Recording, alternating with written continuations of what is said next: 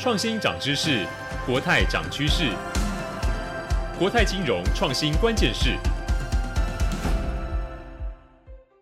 欢迎收听由国泰金控所推出的国泰金融创新关键是 Podcast 第四季的节目。我是数位时代的 James，也是节目的客座主持人，很开心有这个机会再次帮大家主持今天的节目。本节目是由国泰金控针对数位转型、金融创新所推出的 Podcast 节目，也是金融业第一个以金融创新为主轴的 Podcast 频道。我们会跟大家分享跟金融创新有关的最新趋势，包含国泰自己做金融创新的现在进行式，分享国内外的实际案例啊经验，让大家用最零碎的时间掌握最新趋势，三十分钟听见创新未来。第四季我们要谈的是新场景跟新伙伴，创新金融生态宇宙，延续第三季我们谈过的趋势科普，还有技术场景，携手国内外的大咖，还有异业的伙伴，针对金融科技如何往外跨出步伐，跟不同的技术还有商业伙伴合作，开创金融创新的风貌。想收到最新的节目上架讯息，请记得订阅我们的节目哦。在节目开始之前，我们先邀请介绍本集的节目来宾，请大家跟听众打声招呼吧。首先欢迎的是国泰人寿数位发展部的罗正伦 Sam，大家好，我是 Sam，高兴认识大家。紧接着邀请的是国泰人寿数位保险战情室的谢佳璇 Melody，大家好，我是佳璇。再邀请的是国泰世华银行数位银行发展部沈佳慧 Athena，Hello，大家好，我是佳慧。紧接着，让我们邀请的是国泰世华银行数位银行发展部林伟成 Willie。Hello，大家好，我是伟成。在节目先前的主题，我们有聊过金融业跟外部异业结盟，可以谈这个跟跨业有关的生态圈。透过很多不同的技术跟异业场景的串联，可以催生很多不一样的多元的跨界的创新的金融服务哦。那我想现在很多金融的服务其实也都集团化、企业化了。那很多企业早就跨在食衣住行不同的场景里面，把金融真的 facilitate 到不一样的生活场景里。在这一集。想要先跟大家分享跟这个有关的趋势，并且介绍创新服务跟商业模式怎么样可以跨业合作。那我想对各位来说，对国泰应该不太陌生。现在金融产业其实都有集团内跨业做很多不同的金融的产品或服务的。呃，趋势，呃，尤其是从客户的需求出发，进行一站式的金融服务。那很多的金融集团其实都有不一样的资源，旗下可能有银行、人寿，甚至证券。那像国泰就有这样子的不同的集团的整合。所以，首先是不是要邀请各位可以帮我分享一下，从国泰的观点，有看到金融产业的市场里面有哪些趋势或观察，或者是有没有国内外金融的集团整合内部事业体的相关案例？是不是首先邀请佳慧帮我们分享？好，谢谢主持人。那先由我来分享一下我们对于集团内刚刚有讲到跨业的整合议题哈，观察到的一些趋势和机会。那待会的话，我也想呃，就举这两年我们国泰金控旗下的子公司一些实际上的做法为例，这样可以帮助各位听众有更具象的理解。那关于国内外的案例这边，其实的确有部分业者早在前几年就开始试图在集团内开始打造这个跨业合作的生态圈，像大家可能有听。听说过的这个中国平安保险集团，就是从保险客户的角度做出发，那利用这些资讯收集还有互联网的优势，让客户可以使用到呃跨子公司的产品和服务。不过，我们看回台湾的这个金融体系，我想大家可以理解哦，我们大部分的一生里面和呃银行的往来，相较于像和产寿险公司啊、证券或者是基金公司，其实和银行之间的关系其实还是最密切的哦，因为银行可以同时照顾到我们从存钱、投资，甚至我们需要基金动用的时候，有些借贷的需求，其实都会找上银行哦。所以在人生历程的各个阶段，其实客户和银行的接触点，还有提供的产品服务机会是最多的。那这些触点上，我们银行其实也是金融体系里面最有机会去收集和了解客户的行为，还有真正的需求。所以，我们国泰金控呢，会先从银行出发，来打造一个国泰的身份验证中心哦。那大家一定很熟悉，我们平常想要上网啊，或用手机的 APP 去查看自己的存款啊、投资等等的时候，我们都要输入一个密码去验证身份哦。那如果我们要跳转到，比如说我想到国泰证券啊、国泰人寿，还要再输入一次账密的话，相信大家可能就觉得诶没有那么便利。所以在客户同意而且还兼顾安全性的前提下，我们可以让客户先透过单一验身哦，只要输入一次，从银行这边输入一次的身份验证，就可以很流畅的去用到我们其他子公司的服务和产品哦。那我们首先完成这个关键性的突破之后，我们就可以把大家最常接触到的这个网络银行，包含大家有时候用手机的 Cube APP 就可以更更方便使用到，来让这个银行扮演我们整个国泰金融集团就像数位的大门一样，来提供客户最有利的选择。那国泰金控呢，在台湾的市占率很高，也拥有广大又稳定的客户基盘哦，所以可以让这样的一个综效其实是更凸显的。那借着这个优势呢，我们更有机会在跨子公司的服务场场景里面，透过这个资料串接和分析，来帮助我们更清楚的去描绘，然后也掌握每一位客户的 profile，来更贴近他们的偏好和需求，来做到又及时又有个人化的这种服务，让这个以客户为中心的理念，它不再是一个口号，而是付诸行动的。事实上，不一样的呃金融的出发点所看到的这些相关的服务，我想都有不同的特征。如同刚刚佳慧的举例，他提到了说，呃，像中国平安保险，他们是由保险来出发来做相关的服务。各位大家可以想象，在不同的国家或地区有不一样文化市场或场景的时候，一个人开始接触金融服务，他所接触的面向可能不一样。如同佳慧刚刚讲的，事实上有一个面向很有趣。对台湾的大多数的朋友来说，我想接触所有的金融服务，银行可能都是所有的爸爸妈妈生小孩之后第一块最先先开的其中一个入口。那他刚刚也提到，有这个入口，那总要有一个大门，要有锁匙。所以在过去的十年到十五年里面，所有的网络服务或数位服务的其中一个大关键叫 Single Sign On，就是可以有单一的入口验证，就帮助你可以很快的进去这个大门。那谁是这个大门呢？如果以台湾的场景为例，听起来银行就会是这一个台湾的场景里面很多用户所要用到的大门，所以他们先从银行出发，打造了这个 ID 验证服务，就可以提供给消费者很多样的选择，让他进去的时候可以很自然的探索不一样的服务或场景。嘉璇，不知道如果你们这样子做完这些整合或场景了之后，有没有看到什么样国内外的案例可以进一步帮我们分享相关的趋势？嗯，就像刚才佳慧说的，其实金融集团内的跨业合作其实已经蛮有经验的。那再加上相对保险业来说，银行第一，它掌握客户的财务以及消费资讯。而且它跟客户的往来是更高频的，所以呃，其实它比较能帮助我们，帮助保险公司去洞察客户的需求，然后打造以客户为中心的保险商品以及服务。那这也是我们在发展数位保险的时候，呃，很期待跟银行做深度合作的原因。那除了刚才佳慧举的例子，就是以银行为入口的整合性金融服务以外，我这边就分享两个国外的保险公司跟其他金融服务跨串合作的案例哦。那第一个是保险生态圈的形式，像新加坡 Snack 保险，它把日常生活的刷卡场景跟保险去做串接，所以客户不管是搭乘大众运输工具，或是他去购物，他去美食餐厅吃饭，他只要一刷卡消费，就会自动去加购微额的保险。那一点一滴的去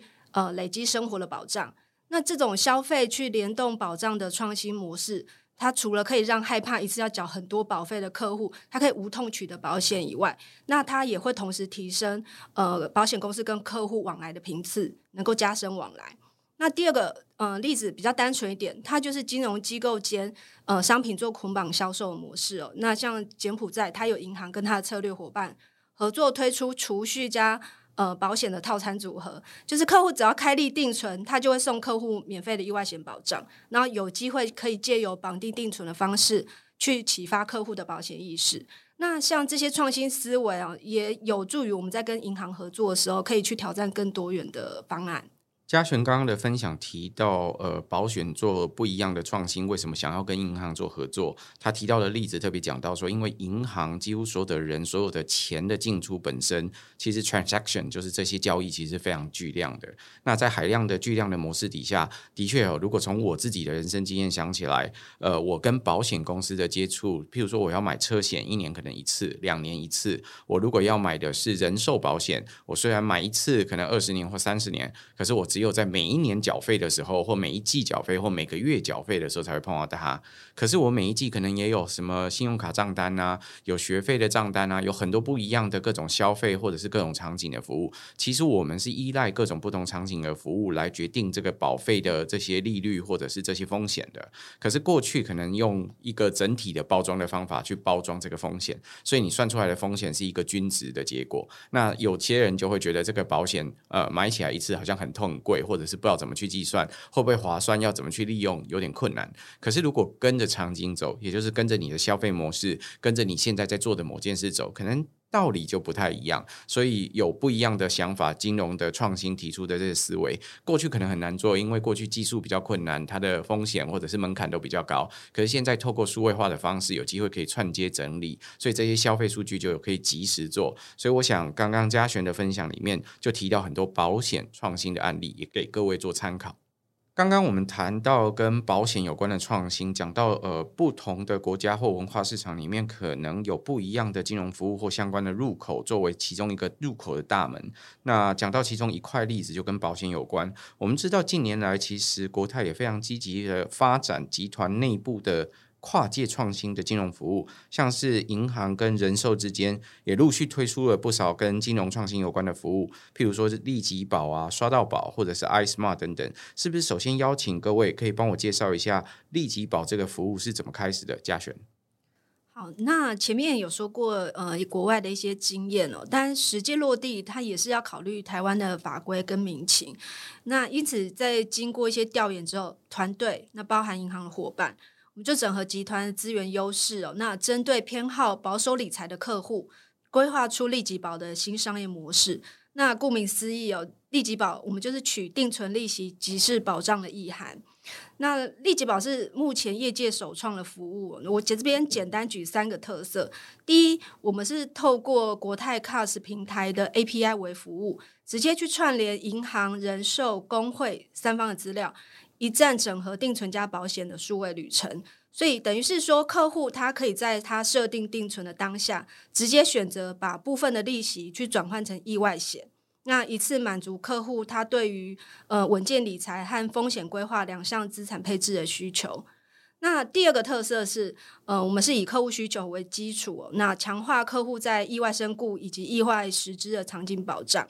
那什么是场景保障啊？就等于是说，呃，客户他可以依照自己他日常的交通习惯去选择加成的场景。那像是开车、骑车或是搭车。那如果客户他在自己选择场景发生意外事故的话，那他相较于一般场景发生事故，它的保障是一点五倍。这边是利吉保特别设计的。那第三个特色是，呃，银行进件人寿服务。那也就是说，利吉保它提供专属的客服，可以让客户随时互动咨询，那也协助客户做售后服务哦。那我们希望这样做原因是解决数位客户他在售后他没有专人服务的最大痛点。嘉璇刚刚提到，其实利吉保很有意思的三个特点，讲到说，呃，透过呃定存的利息就可以变成你的保费。然后第二个是提到说，这个利息本身的这个保费在场景选择之后，它有更大倍数的加成。那第三点是，呃，人寿它提供服务，但是最重要是由银行来进件，也就是说那个入口还是银行。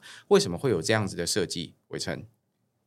就是目前我们的一个跨界合作模式啊，已经从以往的一个跨通路的销售走向商品的结合。像我们近期推出的利吉保的话，它就打破保险申购门槛，客户不再受限于是否具有保险意识以及选择保险能力，我们直接去迎合数位原生客群基于储蓄刚需的一个理财方式，建构一个生活防护网，让客户一站式完成开立定存以及用利息钱来投保，弹指间啊就可以持有两家公司的一个核心金融商品。至于我们下一阶段的刷到宝啊，是降低年轻族群的一个投保负担，让保险新手愿意踏出保险第一步，从日常消费中去累积保障额度，来去强化他的一个保险意识。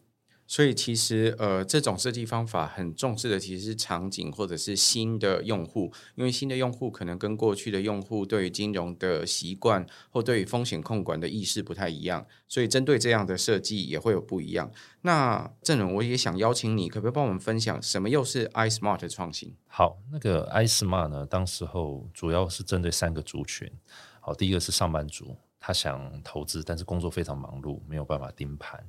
好，第二个是三明治族，他上有老下有小，但他想投资存一点钱给小孩，但是他又要兼顾保障，好，因为他怕有他的风险存在。好，那再就是就是退休届龄族，也就是说我们会锁定一个客群，他想要再留一点资产给他小孩，但是他不知道怎么去做这方面的一个规划。好，那因为投资相当的复杂，哦，有包含基金、股票，甚至市场波动该怎么加码、停损，手续费要怎么收，多少才算合理？不知道，所以呃，人寿跟银行呢才联手针对以上的一些烦恼，推出了 iSmart 这个跨界新组合的产品。哦，那这个产品主要有四个特色。第一个就是说它是聪明投资，消费者可以根据他自己投资的一个年期的长短，哦，可投入的保费以及它风险承受的程度，我们给他一个客制化的一个投资组合。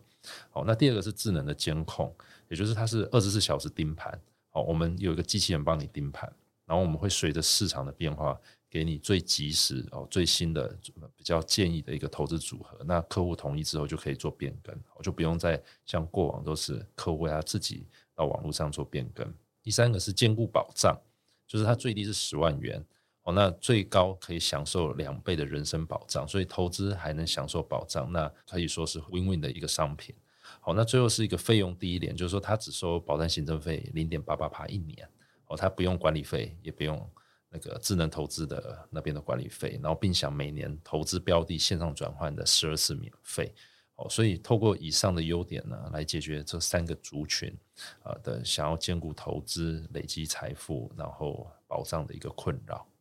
所以这听起来跟利吉宝刷到宝是更进阶的产品。它除了是原来的定存是呃存款的这种想法之外，它还多了投资这件事情。那投资那。所有的朋友在想到投资的时候，因为我想应该头都很痛。一方面是想要生更多的钱，没有人想要呃钱变少嘛，对吧？那所以想要更多的钱，可是就如同刚刚呃郑伦提到的，就讲到说呃，其实光是那个 portfolio 我要投哪一些不同的投资组合，接着是我投那些投资组合，可是我自己可能心中也有一些逻辑或想法，觉得说，诶，那如果当它这个下跌，那个要上涨的时候，我就决定要哪卖出哪一个。买哪一个？可是我不可能二十四小时在那里做，所以我需要有一个机器人帮我看盘，这样起码要提醒我，我是不是要做转换，或者是说甚至可以自动转换。那把我的规则直接写进去，它照着走。那第三项是，呃，它最好同时它可以提供我一点点保障。那最后一个当然就是你抽的这个手续费或管理费不要太高，那一定要在一个范围之内。我想 iSmart 的这个产品其实是兼顾到很多不同的面向的产品，是非常特别的其中一个产品，其实也是非常特别的保险的设计的跨业服务哦。听完刚刚几个国泰的不同的跨界创新的案例的介绍，利吉宝、刷到宝，还有 iSmart，其实这三个案例很特别，听起来都是呃保险人寿公司跟银行之间的合作，然后一起开发金融创新的产品，针对不同的客群或人的需求出发，来打造这相关的平台。其实很不容易耶，因为一边是银行，一边是保险公司，两边要能够合作，在组织上，在很多的合作上，或甚至业务的框架上。上面我想都有很大的不一样，是不是可以邀请几位帮我们分享一下你们内部是怎么去协作，把这个金融创新做成功，能够真的推出来的？正伦，那目前呢，团队是采用跨公司一个敏捷双轨的一个组织了哈，其实双轨敏捷。好，那我们会邀请各单位的专业人士，那并借由敏捷 Scrum 这样的一个开发动态调整。所需要的一些人力哈，这样可以快速的沟通以及执行。那其中专业的人士包含两间公司的商品、法务、法遵、治安、风管、审查、保代、投商、PN、IT、行销等各面向的一个呃专业人士，然后共同解决所遇到的一个问题哦。那因为开会你不可能同时邀请这么多人进来。所以开会的时候，PO 要很清楚的知道这此时此刻这个会议所需要的专业人士是哪一些，然后邀请必要的人进来即可。这样子可以让公司的资源运用极大化，而且执行也是快速的。双轨敏捷听起来很特别。佳慧，好，那我想其实也呼应一下刚才呃，证人还有主持人有提到说双轨敏捷哦。那我觉得这个专案的协作要成功，其实我觉得最大的关键是呃，不管是银行或是人寿，其实都在贡献自己的优势来发挥这个中效哦。因为我们都知道国泰人寿其实在业内呢，其实是一个龙头领导的地位。那对于回应现在有呃一些新的市况变化，去开发产品这些一向是很敏捷的。而前面呢，我们也提过说这个银行端呢。其实，在产品的广度还有客户往来的场景多，那国泰世华其实也拥有了，就是在台湾其实几乎是一半以上的这个市占率，有大概五成以上的台湾人口其实是有跟国泰世华银行做开户往来的，所以对这个客户的这个客群了解，还有就是经营深度是很深的，这也让我们掌握这样的一个优势，可以去。呃，了解更多的客户的偏好还有需求，来带到这个专案的团队里面做分享。那最重要的，其实值得一提的是，呃，我现在所在这个银银行的智能投资团队，或是我们叫 Robo 团队，对于这种呃演算法的模型啊，还有平台的建制，其实已经非常成熟的哦。那从二零一八年的十月上线到现在，其实大家可以看到，已经累积了将近四年完整的这个经过市场的变化测试的实物运作经验哦。所以归纳。来说，这个智能投资的技术提供，还有对于这个目标客群的分析掌握，其实是这次银行呢可以带给这个专案里面主要协助团队成功的一个主要的因子。如同刚刚呃在最早提到的，就是对台湾的朋友来说，银行很有可能是其实重要的消费者接触到金融服务的相关的入口之一。所以国泰其实拥有一个很大的优势，是市占率很高，所以呃拥有很大的客户数，庞大的客户数有助于去理解不同的客户真正的需求是什么。那另外是佳慧所在的部门，讲到跟投资有关，从一八年就开始打造跟投资有关的这些演算法或相关的产品。所以刚刚说理解客户，一直连接到他们在投资上面可能会要哪些东西，我想这也是这个产品能够创新，甚至能够打造出一个成功的产品的重要关键。伟成你怎么看？在革命性的一个商业模式创新背后啊，来自于子公司众多单位伙伴的共同奋力转型。大致策略蓝图、商业模式、数据串接与跨系统开发，小到前端流程设计、文案内容合规的冲撞、广宣规划等等。在这部分的话，我们透过一些积极的对话换位实作，将一百趴的不可能挤出零点零一趴的可能。在这一些激烈的一个内部冲撞与凝聚后啊，不仅潜移默化双边的改变，更在集团的合作上的话创造深度的一个默契以及试错包容。其实我觉得这很不容易哦。从刚刚郑伦还有佳慧跟伟成里面的分享，可以听到说，事实上要达成这一个合作的伙伴跟相关能够推出这个金融创新的产品，其实除了那个双轨的这个敏捷，其实参加的。朋友很多都来自于两边不一样的各种部门。那虽然我们说敏捷，但老实说，他一次能够开会跟参与的人其实很不一样，就有赖于刚刚郑伦提到的那一个 product owner，他其实是很重要的角色，他才能够凝聚大家的共识，然后透过各个不同的部门的自己的专业的这些技能。他协助去安排不同的东西，譬如说，刚刚佳慧提到市占率很高，我们理解客户，而且我们有很多。不一样的好的演算法，可是哪些客户适合什么样的演算法？他要在适当的时候能够提供出来，设计这个相关的产品。更别提伟成说，其实你看刚刚这个来自不一样的这些单位，他们可能都有自己的想法、法遵或者是这个法律的相关的需求，有产品设计的需求，有行销相关的需求，这一定会有冲撞，一定会有冲突，因为这就是一个机制设计的过程，也是金融要创新最要突破的元素之一。所以我想，最后能够凝聚共识，真的是要把那个一百趴不可能转换成可能。这个我想这是很困难的一件事，要把它捏出那个答案来，真的达成这个创新。今天很感谢所有的来宾帮我们一起做的分享。下周我们将会有下一集，带大家进入业务场景，深入分享这些金融集团在整合创新的过程里面，组织啊、团队甚至法规的面向上面，大家要怎么协作才可以成功的关键。如果你喜欢我们的节目，想要在新节目上架的时候就收到通知，请别忘记订阅或追踪我们的频道。你可以在 Apple Podcast、Google、Spotify、KKBox、First Story、Sound 等各大平台收听国泰金融创新关键势的 Podcast 节目，也可以到国泰金控的官方 YouTube 频道“这国泰好看”去收看这个相关的节目。欢迎透过下方的链接点选进入节目的宣传网页，获取更多的节目资讯。国泰金融创新关键是，我们下集见，拜，拜拜拜。